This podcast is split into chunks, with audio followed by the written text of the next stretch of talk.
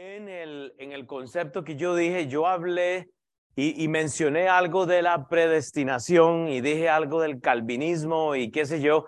Entonces varios hermanos me dijeron que ellos estaban confundidos con lo que había dicho. Entonces, creo que como pastor tengo la paz para darles la versión de los hechos míos. Eh, no fue tal vez mi intención, si alguien lo escuchó incorrecto, eh, pensar que yo voy a menospreciar a un sector o a una creencia, no. Yo lo que quiero darles es eh, más o menos la versión de lo que yo considero de lo que el calvinismo o, esto de la predestinación sugiere, eh, más lo que a mí me gusta hacer con la palabra de Dios es ver qué dice la Biblia. Entonces, repito, no fue mi intención tal vez eh, destruir o tratar de... Porque la Biblia no habla del calvinismo. La Biblia habla de lo que somos nosotros en Cristo en el libro de Efesios. Lo que yo hice hace años fue agarrar Efesios capítulo 1 del versículo 3 al 10 y escribí a la parte de mi Biblia el camino del calvinista y yo hice como una línea de versículos que me ayudan a entender eso. Entonces, yo le voy a dar mi versión de los hechos. Es importante que usted por lo menos sacar un lapicero si puede o esté tomando fotos de estos versículos para que usted también eh, escuche algo simple. Ahora, le voy a decir esto, la Biblia no habla del calvinismo. Si alguien quiere decir, es que la Biblia, bueno, no, la Biblia habla de lo que Jesucristo hizo. Nosotros tenemos que entender la eh, Biblia en su debido contexto.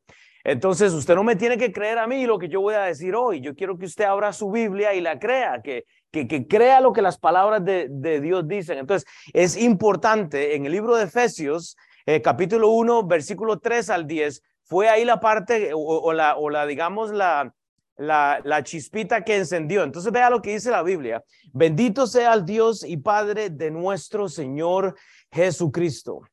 Ok, entonces eh, nosotros estamos delante de Él, ¿verdad? No, no va a haber pecado en Cristo. Dice que nos bendijo con toda bendición espiritual y dice la Biblia en eh, lugares celestiales en Cristo. Todo el libro de Efesios, todo el libro de Efesios habla de lo que nosotros somos en Cristo, en contexto con lo que es una predestinación.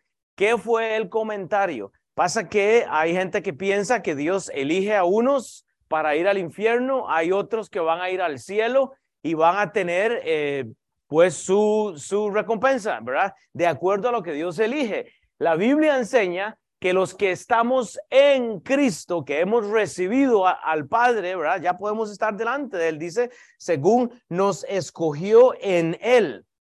Esto de ser escogidos en Él es, es que usted ha recibido el regalo de la salvación, usted está en Cristo. Entonces, no es que Él nos ha escogido, ¿verdad? De alguna otra manera, pero dice antes de la fundación del mundo, Dios ha preparado para cada ser humano creado un destino final que es el cielo. Dios ha preparado a cada persona para que pueda estar delante de él en el cielo.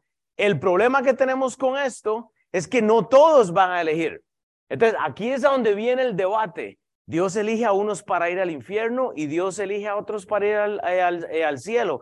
Es la gran pregunta la gran pregunta y la gran respuesta es que es que estamos en Cristo, en amor, versículo 5, habiéndonos predestinado para ser adoptados hijos suyos por medio de Jesucristo, que quiere decir que Dios nos ha preparado para que usted sea un adopto, para que usted sea un miembro de la familia de Dios. Sin embargo, le va a corresponder a usted ser un adopto, ser un acepto en el amado.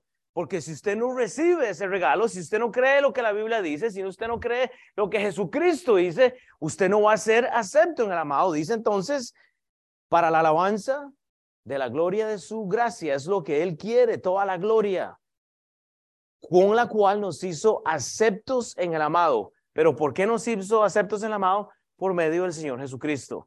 Dios no eligió a Elizabeth para ir al cielo y a Nelín para ir al infierno. Quiere decir que muchos aquí aunque recibieron, oraron y le pidieron a Cristo que entrara en su corazón, recibieron el perdón, si Dios le, eligió a, a, Lalo para ir al infierno, no hay nada que usted pueda hacer entonces. ¿Sería eso un Dios justo? No creo. Y ya le explico por qué. Ahora, no, no me crea. Nada más escúcheme, véame con mucha gracia y, espere a que terminemos el mensaje. Hoy no nos vamos hasta que yo termino. Puede ser que voy a pasarme cinco minutos o algo así porque me atrasaron y entonces no hay problema. No, le estoy echando la culpa a nadie, es simplemente, pero quiero dejar esto claro y le voy a dar una versión práctica. Yo traje un libro y de hecho, y si alguien, eh, yo no sé, tal vez Alex me, me, puede ayudar a, eh, a buscar, pero yo tengo este libro de este Lawrence. Este hombre hizo un trabajo fenomenal, no cuestionando nada, sino que él da un contexto increíble en cuanto al calvinismo. Repito, calvinismo simplemente significa Dios elige a unos para el cielo, Dios elige a unos para el infierno. Si usted sabe hablar inglés, puede leer esto. Si quiere hablar eh, español y todo, podemos sentarnos y tener eso. No sé si esto está en español. Usted podría, este, sí, pero yo no creo, pero es, es, es bastante bueno. No, no creerle a los pastores y no estudiar la Biblia. Pero bueno, él, él, él dice que por lo que él hizo, en quien tenemos redención por su sangre, Cristo, el perdón de pecados, según las riquezas de su gracia, que hizo sobreabundar para con nosotros en toda sabiduría e inteligencia, dándonos a conocer el misterio de su voluntad, Cristo, según su beneplácito, el cual había propuesto en sí mismo de reunir todas las cosas en Cristo. En Cristo se necesita un Cristo para que haya una elección. Y ahora hubo una elección como pueblo. Dios eligió al pueblo de Israel como pueblo. Sin embargo, no lo eligió para ir al cielo o al infierno. Aún los israelitas tuvieron que decidir si seguían a Cristo o no. Y ya vamos allá. Pero lo que quiero que ustedes entiendan es que todo debe ser en Cristo. Si no, sería muy injusto estar orando por la salvación de las personas si ya hay unos predestinados para un destino que es este, obviamente eh, el, el, el infierno, dice, de reunir todas las cosas en la dispensación del cumplimiento de los tiempos, así las que están en los cielos, palabra clave, como las que están en la tierra. Siempre que usted ve en la Biblia, si usted ve la palabra así y ve la palabra como, usted va a siempre notar que la palabra Cristo, Cristo está en medio de esto, regla bíblica, usted puede eh, entender esto. Entonces, la adopción que nosotros vamos a recibir es por Cristo. Usted no nació ya del vientre y ya venía salvo. No hay cosa alguna. Usted ha sido preparado para ser adoptado por nuestro Padre. ¿ok? Su, su, cuerpo está preparado para recibir la adopción nueva porque usted ha, nacido en, en, la familia de Satanás. O sea, nacimos en pecado porque tenemos simiente adámica. Todos, porque el pecado de Adán transcurre para nosotros. Y ahora lo explico. Pues simplemente lo que necesitamos es una adopción, pero no nacimos hijos de Dios. Sino la Biblia está totalmente errada en este contexto. El misterio Cristo es lo que une, literalmente Cristo es lo que une a Dios, ¿ok? Que está sentado en, en el trono y al hombre.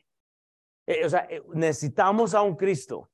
Si lo que sucede es que Dios en su gran soberanía elige a esta parte de la clase para ir al cielo y a estos para el infierno, quiere decir entonces que definitivamente tenemos un Dios injusto. Entonces, entonces quiere decir que el evangelismo que hacemos, usualmente, ¿para qué lo hacemos? Quiere decir que eso tiene un problema. Entonces, tomando en cuenta solo el contexto de ese pasaje, yo quiero explorar esta teoría de este señor Juan Calvino. Era un, teólogo francés. Él nace literalmente en 1509, si le, si le interesa saberlo, y muere en 1564. Y simplemente la meta de él es desarrollar la creencia, lo que él tiene es, o lo que él desea es desarrollar la creencia de que hay unos destinados al cielo y otros al infierno. Ahora, vea el problema de esto esta creencia de este señor Juan Calvino simplemente ya venía escuchándose, no es algo como quien dice original. Esto es lo que yo llamo una verdad a medias, porque la teoría de él es muy buena. ¿Ok? E, es, oh, ya, Dios elige unos para ir al cielo porque de antemano lo sabía todo. Correcto, pero la práctica es terrible, según lo que puede decir la Biblia. Ahora, repito, déjeme terminar esto. Él habla de cinco cosas que son importantes. Él habla de, y, ya vamos a ver esto, pero él habla de la depravación total del ser humano. Simplemente es que toda la humanidad ha sido afectada por el pecado. Eh, eso es lo que cree Juan, eh, Juan Calvino. Yo creo lo mismo. Yo creo que el pecado afectó a, toda la, a, todo el mundo. Y él tiene razón en esto. Yo creo que ahí tiene razón. Ahora, el, problema empieza que él crea, él cree eh, en una elección literalmente incondicional. Quiere decir que Dios elige a unos por su capacidad o su incapacidad de tomar una buena decisión para recibir a Cristo. Entonces, eso es la elección incondicional que él dice, nadie puede decidir por sí mismo porque somos tan corruptos que usted no puede tomar una buena decisión. ¿Qué dice la Biblia? Bueno, ya lo vamos a ver. En esto luego, él simplemente, eh, él, él, él cree en esto de una expiación limitada. Quiere decir, Carlos, que el sacrificio del Señor Jesucristo solo fue para algunos. Una expiación limitada es que Cristo murió solo por los que él consideró. Que quiere decir que si Carlos viene y dice, Padre, sálvame, Dios dice, yo, yo envié a mi Hijo Jesucristo solo para salvar a algunos. Eso es una expiación, es un sacrificio limitado. ¿Usted cree que eso es un Dios justo? Híjole, para mí sería difícil tragar esto o, considerar eso. Es por eso que hay que tomar este tema, obviamente, eh, eh, con mucho cuidado. Habla de una gracia irresistible, igual de que hay solo una elección dada eh, a algunos, que la, la gracia no es dada a todos, y obviamente él habla de la salvación como un asunto eterno, eso es correcto, pero esto es lo que se denomina el calvinismo.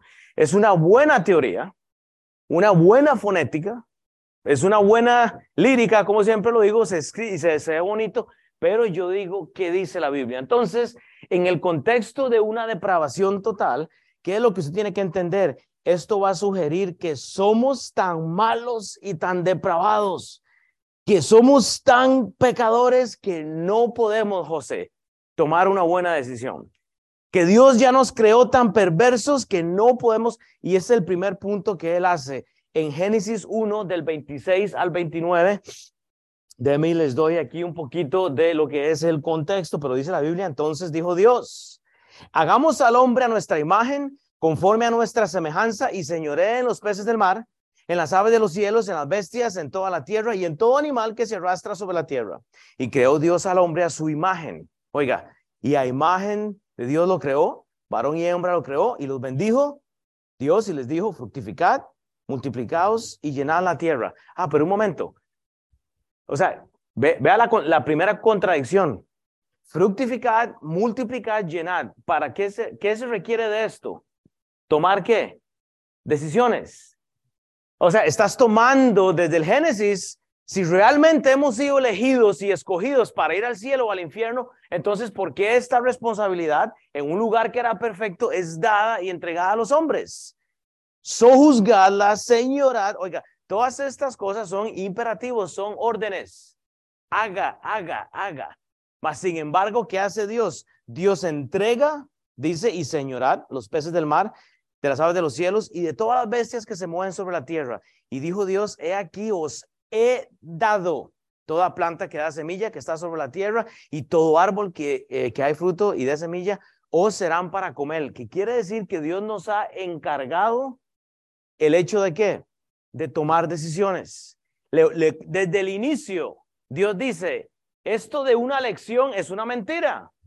¿Ok? Porque para Dios no hay nada nuevo. Él dice, yo sabía que iba a haber un movimiento de esto y ahora no digo que es una mentira. Yo, yo le estoy dando mi versión de los hechos. Podemos sentarnos a hablar más de esto. El punto que yo quiero decirles es que lo que ocurre en Génesis es que hay privilegios que el hombre tiene en esta segunda creación. Cuando usted lee Génesis 1.1, en el principio creó Dios los cielos y la tierra, usted tiene que pensar entonces en Isaías 14.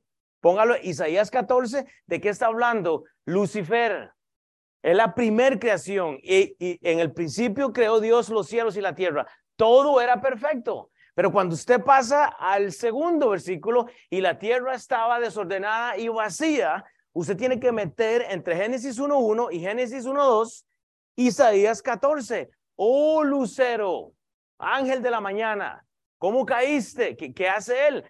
una decisión. Aún los ángeles tienen el derecho de tomar una decisión. acuérdense, por lo menos un tercio de los ángeles decidieron negar a Dios, o sea, literal, en la primera creación.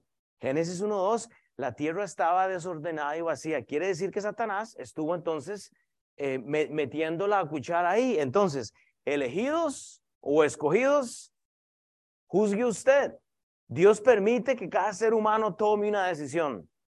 Usted está preparado para estar sentado en los lugares celestiales con Cristo. El, el destino que Dios tiene para usted es el cielo, Ernesto. Pero usted va a tener que decidir si lo que usted quiere es creer esto. El hombre es creado a la imagen y semejanza de Dios con una libre decisión. No ha sido impuesta. Lo que quiere decir es que antes de la creación, en su soberanía, Dios permite que el hombre elija si va a obedecer, si va a hacer, si va a sojuzgar, y él le da instrucciones de esto, esto puede hacer, esto no puede hacer. Entonces, ¿qué quiere decir? Que esta creencia de, de Calvino, ¿verdad? O sea, es parcialmente cierto porque sí, el ser humano cae en pecado. Y esa degradación nos hace tan corruptos, más simplemente Él permite que aún en la depravación que sugiere Calvino, nosotros sí podamos tomar la decisión para seguir a Cristo. Vea, vea lo que dice la Biblia, Romanos 5.12. Por tanto, este es el camino de Calvino de mi versión. Usted puede hacer la, suya, apunte todas las referencias, sería bueno. Dice, por tanto, como el pecado entró en el mundo por un hombre, ¿quién fue ese hombre? Adán. ¿Quién tomó la decisión? Adán. Es una decisión adámica, ¿ok? Todo eh, pasa a nosotros. Y por el pecado, la muerte, Así la muerte pasó a todos los hombres. Cuando yo leo todos, en griego significa todos y en, y en, y en hebreo significa todos. Es simplemente que todos pasamos a ser muertos. Estamos muertos porque estamos sin Cristo. Dios no, no, Dios no, no nos eligió a todos para ir al infierno. De acuerdo a lo que dice Calvino, hay unos escogidos para las buenas cosas y otros por las malas cosas. Entonces, dice, y así la muerte pasó a todos los hombres por cuanto todos pecaron. La Biblia nos sugiere que los elegidos están ya destinados ahí. Dice que todos necesitamos eh, de un Salvador y, ya vamos a, a, movernos ahí. O sea que el pecado procede desde el vientre y antes de que usted nazca, o sea, literalmente desde que usted está sacando hijos en esta eh, temporada, estos niños vienen con una simiente adámica.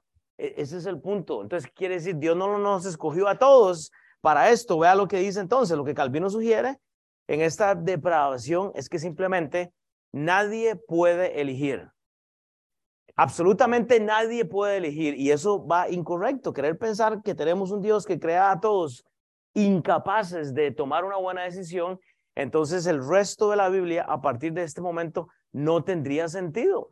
Porque a, lo que yo veo, todos tenemos la capacidad de tomar decisiones. Ah, sí, pero es que Dios ya, no, no, Dios ya sabía, porque Él es soberano, omnipotente, omnisciente, omnipresente. Dios sabe de las malas decisiones de Tere. Mas, sin embargo, ¿sabe qué hace Dios? Dios nos crea, se hace para atrás y deja que, que cada uno tome una decisión. Hermanos, un muerto no tiene sentimientos. Usted literalmente no tiene sentimientos. Cuando un bebé nace, cuando una persona nace, no tiene sentimientos, no, porque estamos muertos, estamos, pero ¿sabe qué es lo que hace Dios? Vea, vea lo que hace Pablo. Efesios 2.1. Y Él nos dio vida a vosotros cuando estabais muertos.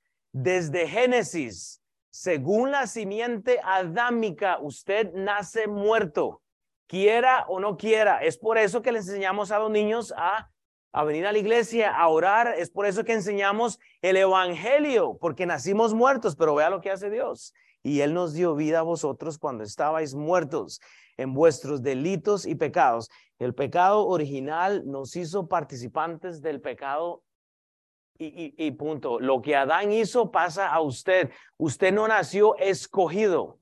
Usted nació muerto. Pero en Cristo tenemos vida. Entonces, ¿cómo es que un Dios perfecto puede tener o hacer una creación imperfecta? Eso entonces va en contra realmente de lo que dice la Biblia. Esta no fue la voluntad de Dios desde el principio. Lo que Dios deseaba era que tuviéramos desde la primera y desde la segunda creación la decisión. Isaías 14 prueba que Lucifer, Satanás, toma una decisión incorrecta en la primera creación. Lea todo Isaías, yo no tengo tiempo para meterme ahí. Y luego usted ve a Adán y Eva en, el, en la segunda creación. ¿Qué es lo que hacen ellos? Toman una decisión. Me estoy, me estoy explicando. Entonces parece que la enseñanza de, nuestro hermano Calvinito eh, como que, se, eh, como que se, se, se complica un poco, porque entonces si Dios, que es un Dios perfecto, puede crear algo imperfecto, ¿me explico? No, Dios creó algo perfecto que el ser humano tuvo la posibilidad, aún los ángeles, de tomar una decisión. Ese es el problema entonces. Entonces la condición del hombre era perfecta desde el inicio. Y Dios les da desde el Génesis la capacidad de tomar una decisión. Entonces, ¿es un Dios justo? ¿Es un Dios que decide por usted antes de, que No, cada quien tiene que tomar esa decisión. Génesis 2, 16, 17. Y mandó Jehová Dios al hombre diciendo, de todo árbol del huerto podrás comer, mas del árbol de la ciencia y del bien y el mal no comerás, porque el día de que él comieres ciertamente morirás. Entonces, parece que a pesar de ser eh, corruptos y, e incapaces, como dice Calvino. En este primer punto, de, de que realmente Dios permite que nosotros tomamos decisiones. Vea lo que les dice, usted puede comer de todo, pero Calvino sugiere en esta depravación total que el ser humano no puede tomar decisiones correctas, que por eso Dios nos elige. Es que somos tan corruptos. La depravación total implica que somos tan corruptos que no podemos tomar una buena decisión. Es, es por eso que Dios lo escogió a usted, a usted para ir al cielo, ustedes se van para el infierno. No entiendo. Es, es simplemente algo un poco difícil. Salmo 51.5. He aquí, en maldad he sido formado y en pecado me concibió mi madre. Hay que entender que así venimos.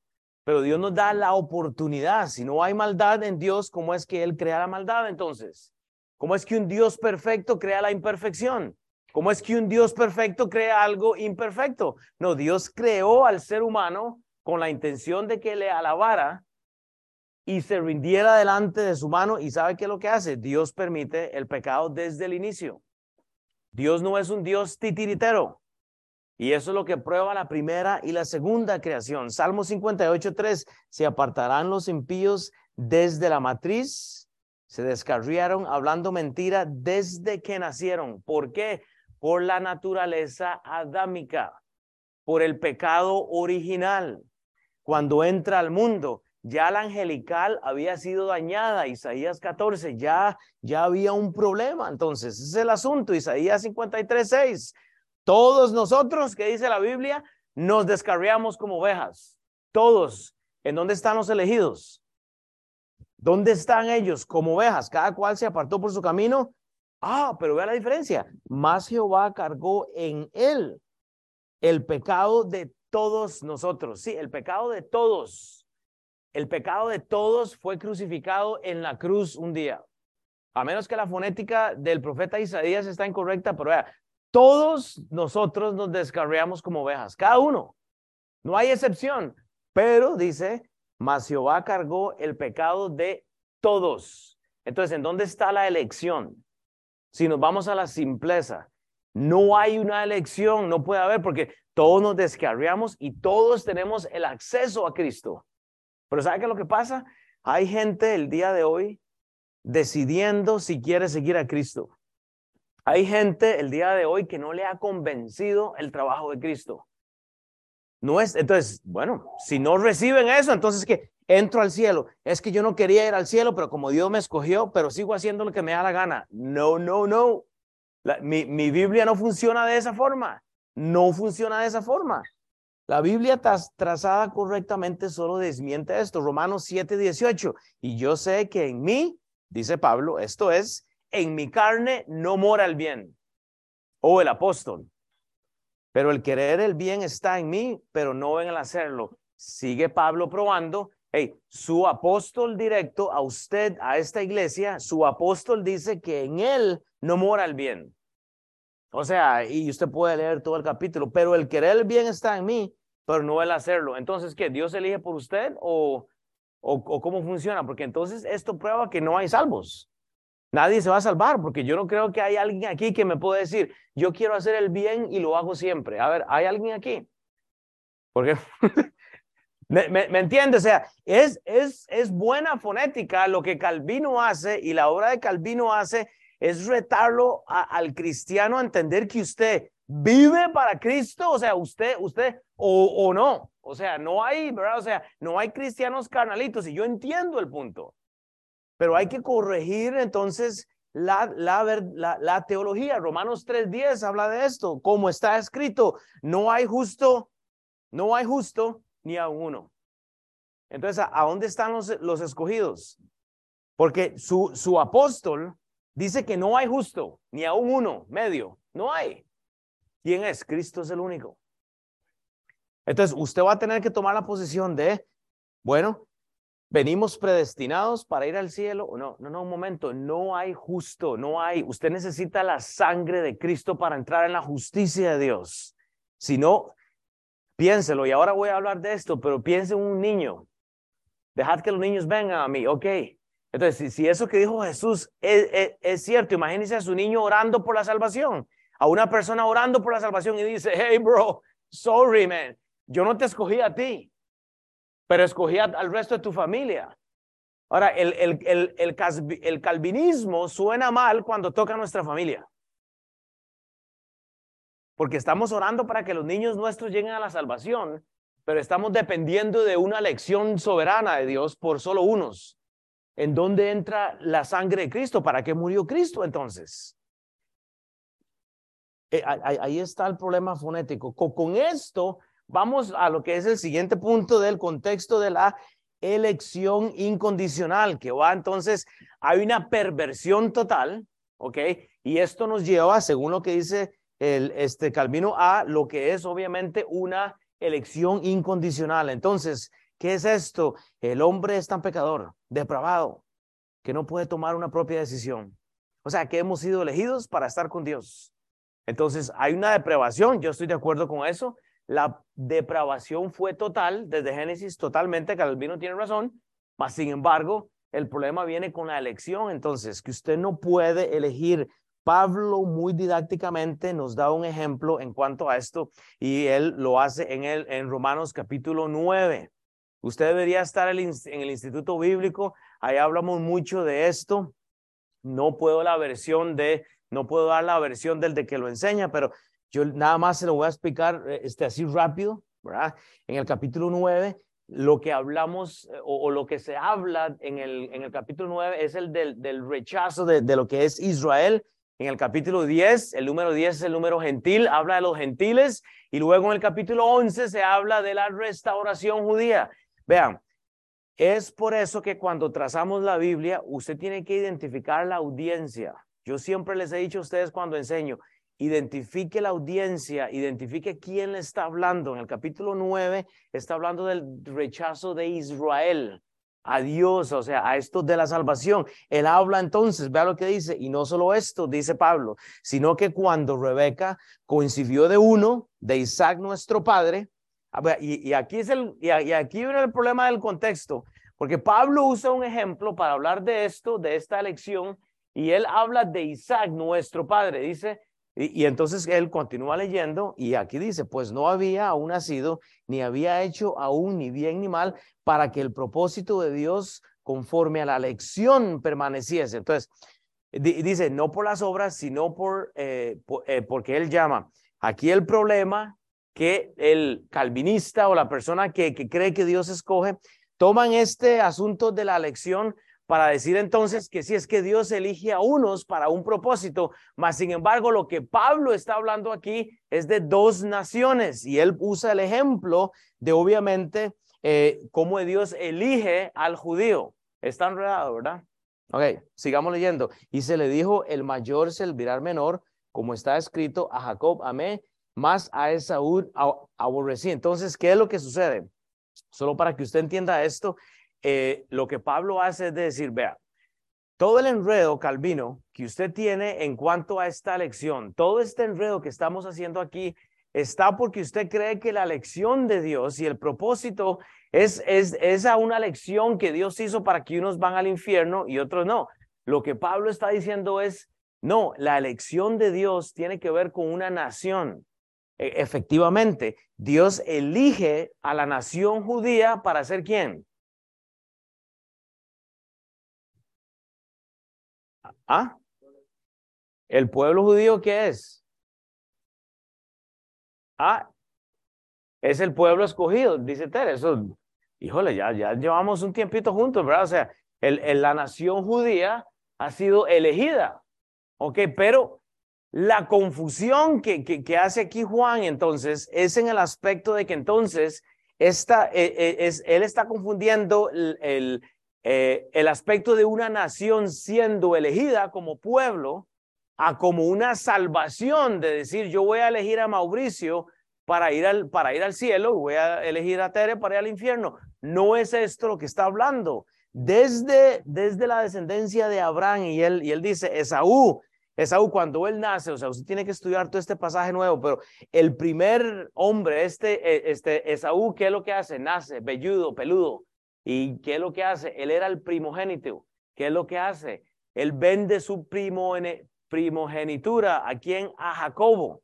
Entonces, de la elección que está hablando aquí Pablo, está hablando de la elección de estas dos naciones. No tiene absolutamente nada que ver con la, con la salvación de unos. Es simplemente que usted tiene que entender todo el contexto. ¿Qué es lo que hace? Esaú representa al pueblo de Edom. ¿ok? Ellos tuvieron oportunidad, el plato de lentejas con la carne. ¿Quién ha escuchado esa historia? Esaú vende su plato de lentejas a Jacobo y él pierde esa primogenitura, ese, e, ese platito de, de venadito con las lentejas. De ahí viene el contexto, esa es la, la elección que Pablo está hablando. No es que eh, Dios eligió a unos para ir al cielo o al infierno. Es un poco eh, difícil de entender, hermanos, pero si usted lee todo el capítulo 9, todo el capítulo 8, 9 y 10, usted puede entender un poco más este asunto, porque entonces no es que usted está siendo elegido para un destino final. Entonces, ¿qué es lo que pasa? El mayor le sirve al menor. Esaú tiene que servirle a Jacobo. Ahora, pueblo elegido, correcto. Usted ve toda la historia de Israel, ¿qué es lo que usted ve? gente tomando decisiones, tomando decisiones. Vea lo que dice Génesis 25, 23.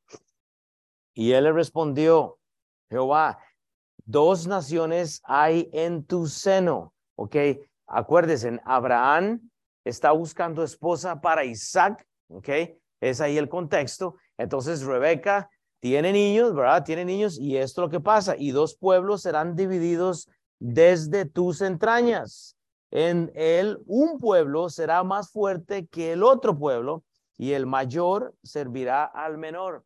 Punto. Esaú tiene que servirle a Jacobo. ¿Por qué? ¿Por la qué? ¿Ah? Por la mala decisión. Entonces, si Dios, si, yo voy a apoyar esta elección que Dios pone unos para el infierno y otros para, este para el cielo, de cómo justifico esta decisión? Si la depravación total es tan grande que el ser humano no puede tomar una decisión, ¿cómo usted justifica Génesis 25? Si Dios permite que estos dos jóvenes lidien con su plato de lentejas, ¿pudo Jacobo no haber hecho lo que hizo? ¿Pudo Esaú no haber vendido su este, eh, primogenitura? Correcto. ¿Puede Tere tomar una buena decisión totalmente? E, e, ese es el punto. La elección de la cual la Biblia habla es de nación. No es que usted es elegido para un destino que obviamente no es como conviene. Ese es el problema. Abraham está buscando esposa para Isaac, su hijo. Y como Dios elige desde el inicio, ¿verdad? Eh, de Jacob por, por la mala elección, por la mala elección de Esaú, ¿qué es lo que hace? Entonces, él pasa a ser el primogénito, el patriarca, él es, es ahí viene todo el asunto de Israel. Eso es todo, la elección que vemos en su debido contexto es como nación simple. Vea lo que dice Malaquías, Malaquías 1 de, y 2 y 3. Yo os he amado. Oh, ¿a quién le está hablando el profeta Malaquías? A los israelitas, al pueblo judío. Yo les he amado, dice Jehová. Dijisteis, ¿en qué nos amasteis? ¿No era Esaú hermano de Jacob? Dice Jehová. Y amé a Jacob y a Esaú aborrecí y convertí sus montes en desolación y abandoné su heredad para los chacales del desierto. Ambos judíos y tomaron decisión. ¿Cuál es el problema? Es simplemente ellos tienen que tomar una decisión, pero vea lo que dice Pablo. Romanos 9:14. ¿Qué pues diremos? Que hay una injusticia en Dios y Pablo simple dice, simplemente dice, en ninguna manera. Aquí está el problema. A veces pienso que la gente tiene la inclinación de simplemente pensar que es que no, Dios va a escoger evitarle el pecado a unos y a otros. Usted ve en esto, hay muchos ejemplos bíblicos, pero Esaú tuvo la oportunidad para hacer lo bueno y no lo hizo.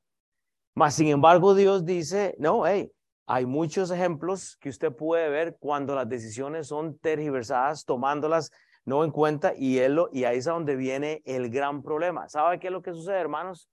que cuando usted eh, no entiende que es que no es que no es que Dios sea justo, Dios permite. ¿Para quién debía ser la bendición de entre Jacob y Esaú? Tendría que haber sido para Esaú. Entonces, esa decisión realmente viene a, o, esa bendición que iba a pasar para Esaú, Dios permite que pase a Jacobo. Es simplemente Romanos 9, 21. Vea, vea lo que dice el próximo versículo, Romanos 9, 19, 21. Dice, pero dirás, ¿por qué pues inculpa? ¿Por qué? ¿Quién ha resistido su voluntad? O sea, ¿quién ha resistido la, la voluntad de Dios? Entonces, puede entonces, dice, más antes, oh hombre, ¿quién eres tú para que alterques con Dios? Dirá el vaso de barro al que lo formó, ¿por qué me has hecho así? ¿O no tiene potestad el alfarero sobre el barro para hacer la misma masa de un barro de honra y otro barro de deshonra. Ahora una pregunta. Hay una pregunta aquí. ¿O está muy enredado? ¿Hay una pregunta? O sea, Dios, como todo soberano y en su voluntad, Dios nos crea a nosotros vasos, ¿ok? Y usted tiene el derecho, usted tiene la habilidad de ser un vaso de honra y de deshonra. Entonces, ¿es Dios justo? ¿Es Dios injusto? Dios crea dos vasos, Esaú, Jacobo, y él permite que la bendición que le iba a tocar a Esaú pase a su hermano. ¿Por qué? Por la decisión propia. Lo que estoy tratando de explicar, hermanos, es que esto de, de una elección incondicional de a veces no tiene sentido, porque entonces si ya Dios eligió por usted, ¿por qué el pueblo de Dios, es, la nación de Israel, sale por, el rechazo de Esaú? Entonces no era Dios perfecto para hacerlo ya de antemano. O sea, e, es, la decisión el problema. Ahí es donde está el problema. Lo que Pablo está diciendo es que desde el vientre, hermanos, desde el vientre, él sabe lo que va a ocurrir. ¿Ok? Él sabe lo que nosotros vamos a decidir, Él sabe lo que va a pasar con nosotros. Sin embargo, usted va a tener que decir, Dios no eligió a que usted hiciera algo. Vea lo que dice Romanos, eh, ¿dónde estoy yo? 22, 19 y 21. Vea lo que dice Romanos 9, 19 y 21. Ah, bueno, no, no, este ya lo leímos, ¿verdad? ¿Quién, quién ha resistido su voluntad? Entonces sigue adelante 22, 24. Y sí que esta escritura muestra la soberanía de Dios. No, un momento, yo ya leí esto, ¿verdad? Ok, entonces ahí sigue. Entonces vea, y sí que si Dios, queriendo mostrar su ira, hacer notorio su poder, soportó con mucha paciencia los vasos de ira preparados para destrucción y para hacer notorias las riquezas de su gloria, las mostró para con los vasos de misericordia que él preparó de antemano para gloria. O sea, Dios, y, hago una pausa ahí, Dios prepara vasos literalmente para que le den gloria a él, pero ¿sabe qué es lo que pasa? Hay gente que no está eligiendo esto. Que la pregunta es a dónde viene ahí entonces, y si, y si, y, y qué, si Dios queriendo mostrar su ira, hacer notorio su poder, soportó con mucha paciencia los brazos de ira preparados para destrucción. O sea, hermanos, Dios nos ha preparado para que nosotros estemos delante de Él, pero nuestras decisiones nos han preparado para ser vasos de destrucción, porque hay gente que no está eligiendo el seguir a Dios, a los cuales también ha llamado. A estos es a nosotros, no solo de los judíos, sino también de los gentiles. Quiere decir que nosotros estamos preparados para estar delante de Dios o estar en contra de Dios. Es un poco complicado, pero tenemos que tener cuidado. Lo que Pablo nos dice es muy sencillo, hermanos. Desde el vientre judío o gentil, usted tiene la posibilidad de formar parte de la misericordia de Dios. La elección que Dios hizo fue como nación. No tiene absolutamente nada que ver con la salvación. Dios en su soberanía y gracia divina salva a los que eligen su voluntad. Usted tiene que tomar una decisión. Es por eso que predicamos a Cristo. Pero confundir que hay una elección con salvación es confundir toda la Biblia. Dios eligió al pueblo Israel, al pueblo judío, para ser su pueblo. Pero dentro de toda la historia judía hay un problema porque el pueblo judío muestra que unos toman buenas decisiones y otros no. Cada hombre ha sido predestinado para estar con Dios, ha sido preparado para un destino con Dios.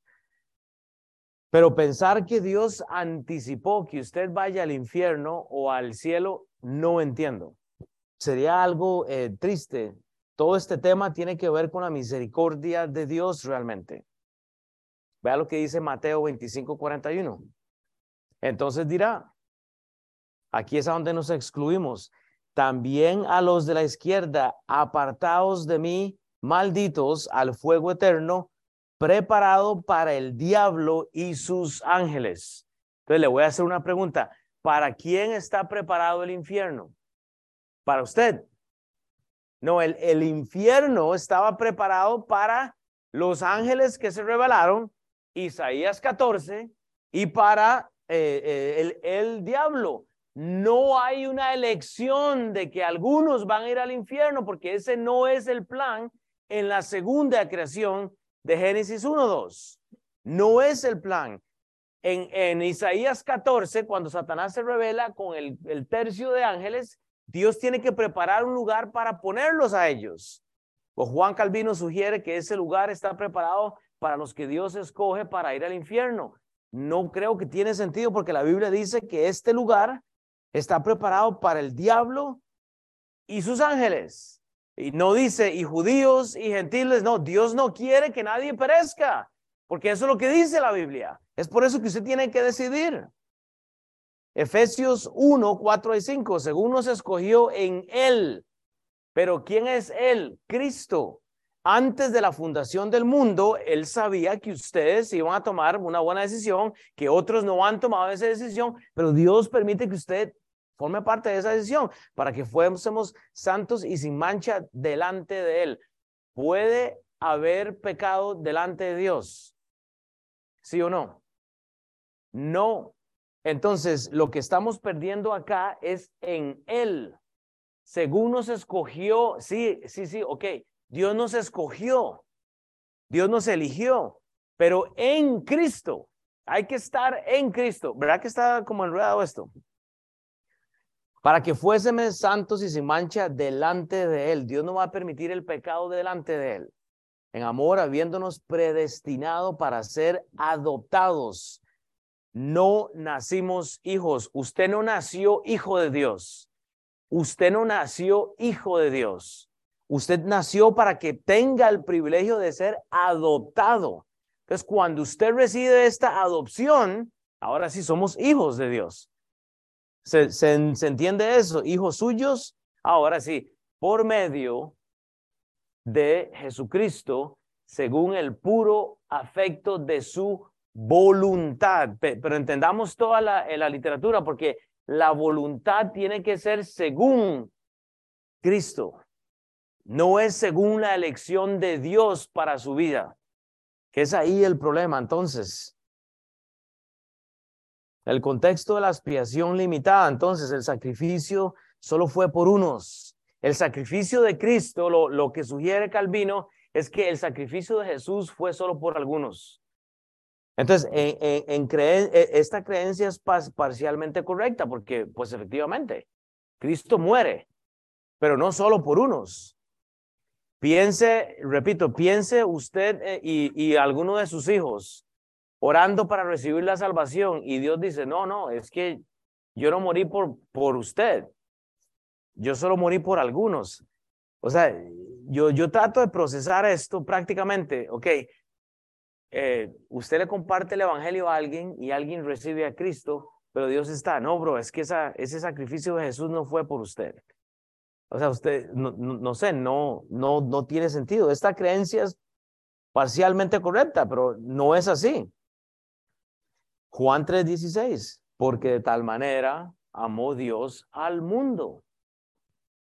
Al mundo. Dios no, Dios amó al mundo. ¿Dónde? En la cruz que ha dado a su Hijo unigénito, para que todo aquel que en él crea no se pierda, mas tenga vida eterna. Vea, es, yo siempre he creído que el calvinismo o, tratar de meterse en esto, usted tiene que ser un máster en... Yo, yo lo llevé aquí en el Instituto Bíblico y realmente es, es difícil porque el problema de este tema es que la, la, la palabra calvinista ni siquiera se menciona en la Biblia. Entonces tiene que tratar de, justificar una teoría que pues tiene sentido para muchos. Pero si usted solo lee la, Biblia sin saber teología y sin saber libros y, leer tanto, hermanos, cuando usted lee Juan 3:16, que él, él amó al, al, mundo y que todo aquel que en él crea no se pierda más tenga vida eterna, pues yo no sé dónde está la, la exclusión de esta elección o este asunto de que Dios escogió a alguien no lo podría entender. Vea Hechos 20:28. Por tanto, mirad por vosotros y por todo el rebaño que el Espíritu Santo os ha puesto por obispos para apacentar la iglesia del Señor. Pero oiga lo que dice, la cual él ganó por su propia sangre. Que entonces quiere decir que este versículo excluye a Dios mismo. Porque ¿qué fue lo que hizo Jesús? ganó por su propia sangre a quién? ¿Cuál es el contexto? La iglesia. Es la iglesia, que quiere decir que entonces acá esto no tendría sentido porque lo que ganó eh, Cristo, Dios, fue por sangre, no fue por una decisión antes de la creación. Repito, la elección fue a una nación judía, más eh, creo que fue si usted estudia la historia, eh, los edomitas, por lo menos eh, este pueblo de Edom, eh, la nación de, de, Esaú, por lo menos 70 años y resto, ellos se apartaron de Dios y, Jehová erró de todo, toda la nación, literalmente. Aún en la descendencia de Jacob, que es la, la, la de Israel, muchos se arrepienten, pero otros lo niegan y niegan la soberanía de Dios. Entonces, la pregunta es, bueno, ¿Qué es lo que hay que hacer? Es ir a Cristo. Pero entonces, ¿qué quiere decir que si no vamos a Cristo, entonces este pasaje está incorrecto? Porque la Biblia dice, el cual él, Cristo, ganó por su propia sangre. Usted no va a poder ser ganado porque Dios lo eligió antes de la creación. Usted va a poder ser ganado a menos que usted corra a la propia sangre de Cristo. Eso es todo. Eso es todo. O luego tenemos al otro, bueno, ahora no, este, no sé, esto asunto de, de, querer ganar el cielo por, por obras y, y, por hacer trabajo, no se puede, o sea, no, e, esto no tiene cabida. Luego vemos el asunto de una gracia irresistible. Ahora, y vuelvo a repetir, hay, hay preguntas, hay, estoy seguro que nada ha sido comunicado como usted piensa que debe ser o sería correcto. Ahí dije algo que está Bueno, yo sé que dije muchas cosas que quedan como en, la, en el aire, pero es que es un tema muy difícil. O sea, y yo creo que usted puede escuchar mucho, puede leer mucho de esto, pues yo estoy tratando de agarrar los, los versículos que se me hacen tal vez un poquito más fáciles para, para ponerlos ahí en línea, para que más o menos usted descalifique esta posibilidad, porque híjole, no quiero echar a, a, a mi hija y decirle que la, la, la confesión de pecado ante Dios de ella no vale. Porque yo vi a Beira, a mi hija, orando para ser salva. Ahora, no sé si fue salva o no, pero la vi orando, pidiéndole a Dios que la salvara. Y yo voy a creer que eso es suficiente. Pero ¿qué tal si Dios la eligió a ella para ir al infierno? Ah, bueno, ahora sí no me gusta el calvinismo, ¿verdad? Ahora sí no me conviene. Hasta que nos toca, ¿verdad? O sea, la gracia irresistible simplemente sugiere que el hombre es poder incapaz de responder al llamado de Dios. Aunque, aunque Elizabeth diga, Dios, sálvame, si ya Dios la eligió a ella para ir al infierno, no hay esperanza. ¿Usted está de acuerdo con Calvino entonces? Porque la gracia irresistible dice que si Lalo dice, yo me acuerdo, Lalo, estábamos en mi casa, en mi oficina, y oramos por la salvación. Lo que este hombre dice es que la gracia que Dios tuvo ese día en mi casa para que usted tomara esa decisión de recibir a Cristo en su corazón, si Dios ya lo eligió para que usted fuera al, infierno, usted no va a lograr nada este, con eso. ¿Tiene eso sentido? Por cuanto todos pecaron, están destituidos de la gloria de Dios. Juan 3:16, porque de tal manera amó Dios al mundo que ha dado a su Hijo unigénito. Sí, bro, tú y yo estamos sentados en el, en el cielo con Jesús en este momento.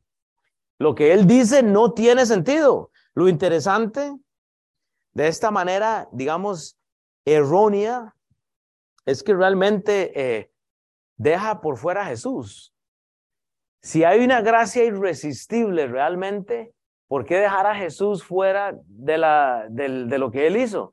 ¿Para qué la Semana Santa? ¿Para qué la cruz? ¿Para qué la sangre? ¿Para qué la comunión? ¿Para qué el bautismo? O sea, ¿me entiende? Eh, aquí se elimina todo. Solo si la dona clama a Dios y Dios la tiene apuntadita en su libreta, va a ir al cielo. Para ser bien prácticos, no tiene sentido. Ajá.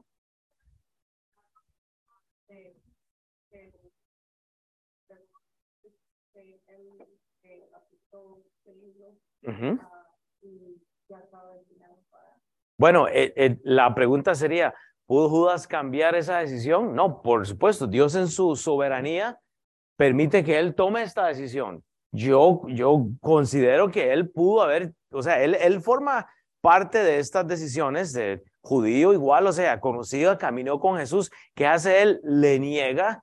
Obviamente, él, Satanás posee a este hombre, entra, y, pero él permite esto.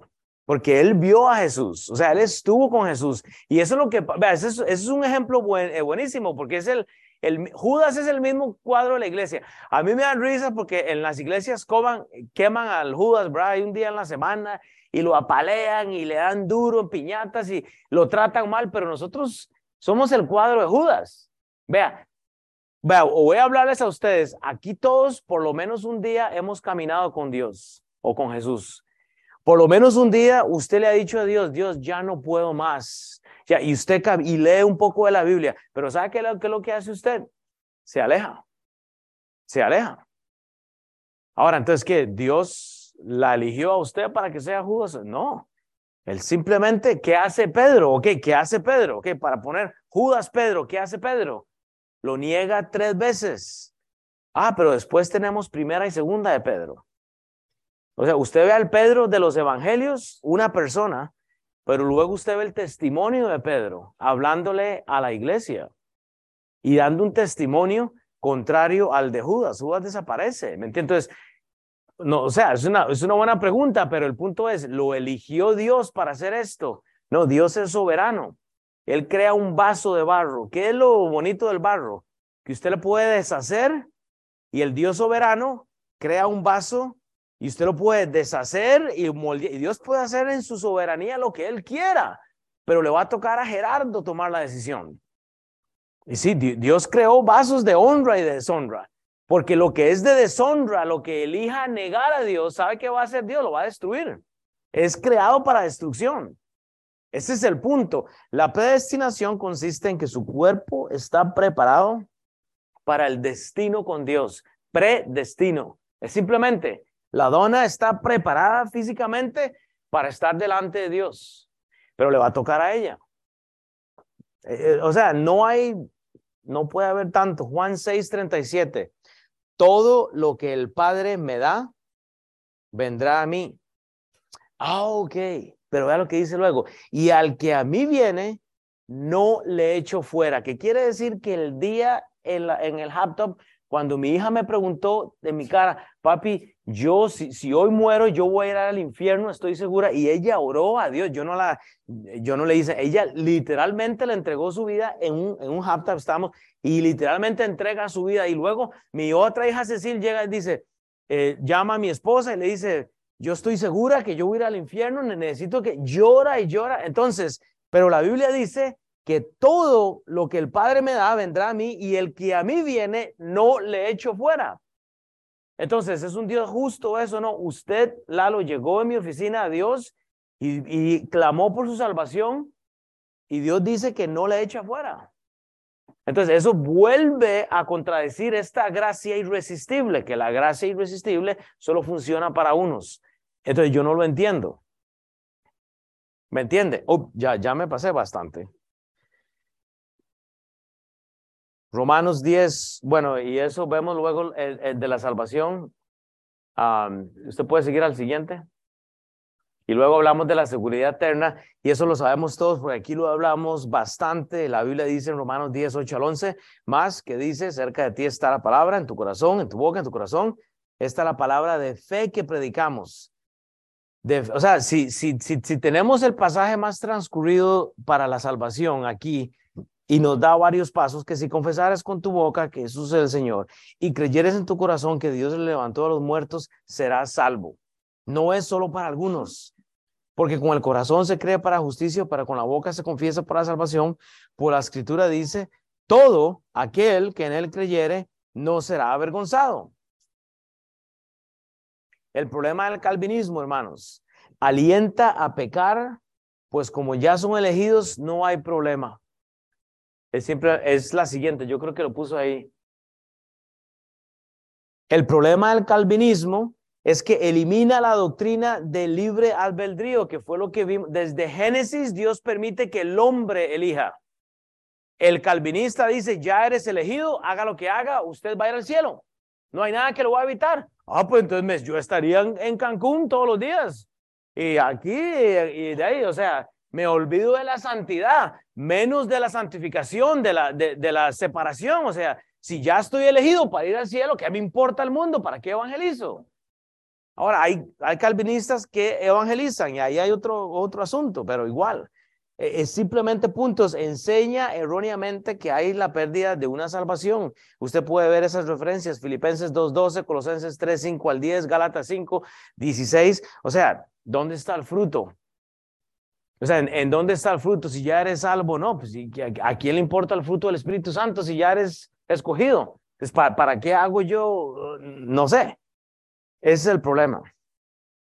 Lo que la mayoría de calvinistas no entienden a veces es simplemente que tanto como Juan Calvino y eh, Jacob Arminius, y usted puede estudiar eso, porque ahí tenemos Calvino piensa esto, pero este otro Jacob Arminius, lo que él hace, sabe que él dice que usted tiene que trabajar para ir al cielo. Usted tiene que ganarse el cielo haciendo trabajo. ¿Sabe qué es lo que pasa? Cuando una verdad es una verdad absoluta, se mantiene. Y, no hay forma de, una, una verdad absoluta como es mi Biblia, se mantiene, no hay dudas, hay, hay puntos grises. ¿Ok? Como muchos que dejé hoy, estoy seguro que usted dice, bueno, le entendí la mitad, no hay problema. Podemos hablar, lea libros. Lo que usted tiene que entender que la elección que hubo fue para una nación, no tiene nada que ver con su salvación. Son cosas diferentes, pero ¿sabe qué es lo que pasa? Es una terrible posición dejar a Cristo y el trabajo de Cristo de lado. Es terrible. Entonces, yo me quedo con esto, hermanos, Efesios 2, 8, 9. Porque por gracia sois salvos por medio de la fe, y esto no de vosotros, pues es don de Dios, no por obras para que nadie se gloríe. ¿Sabe qué es lo que pasa? La obra de Dios no le salvó a usted. Porque entonces tenemos que definir cuál Dios, de cuál Dios estamos hablando. Oiga, la obra de Dios no le salvó a usted. ¿Sabe lo que le salvó a usted?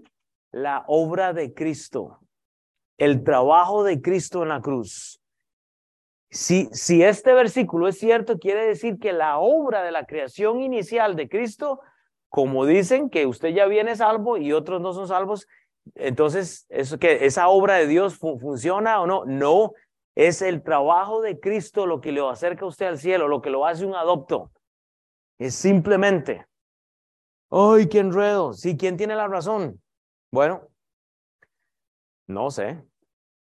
Yo creo que Cristo tiene la razón. Yo, yo creo, yo usted, vea, vaya, escriba calvinismo y lea videos, haga hay gente que puede explicar esto mejor, yo posiblemente no soy el más acto, pero ¿quién tiene la razón? No sé. Yo sé que Cristo tiene la razón.